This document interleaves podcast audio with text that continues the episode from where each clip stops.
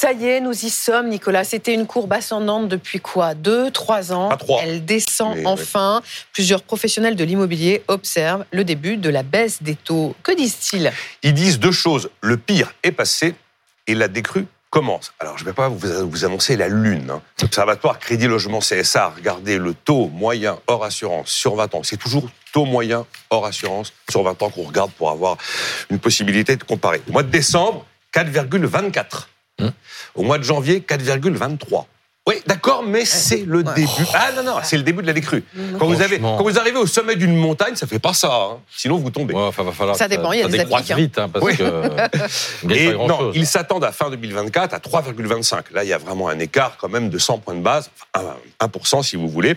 Vous prenez CAFPI, là, ce sont des courtiers. CAFPI, pareil, ils regardent à fin 2024 et ils considèrent qu'on sera à 3,5%. Donc oui, il y a une décrue. Là, on est en janvier. Ben, Ça va continuer tout au long de l'année. Et puis, on observe aussi que euh, la, chu- la- la chute de la production de crédit immobilier, elle a sensiblement ralenti à la fin de l'année 2024. Donc, ça commence à aller mieux. Bon, alors, qu'est-ce qui explique le début de cette baisse? C'est ce qu'on appelle les anticipations du marché au niveau mondial. L'ensemble du marché mondial fait un pari. L'inflation va baisser. Comme l'inflation va baisser, les banques centrales, la Réserve fédérale ou la Banque centrale européenne vont desserrer leur politique monétaire, vont baisser leur taux. Le taux de cette banque centrale, c'est le prix de l'argent que la banque va chercher quand elle vous prête. Elle va chercher de l'argent à la banque centrale et c'est- cet argent a un prix. C'est ce qu'on appelle le taux court. L'argent qu'elle va chercher tout de suite. Et si le taux court baisse, le taux de la banque centrale, le taux long, celui qu'on vous apporte à 20, 25 ans, il va aussi baisser. Voilà le pari qui est fait aujourd'hui.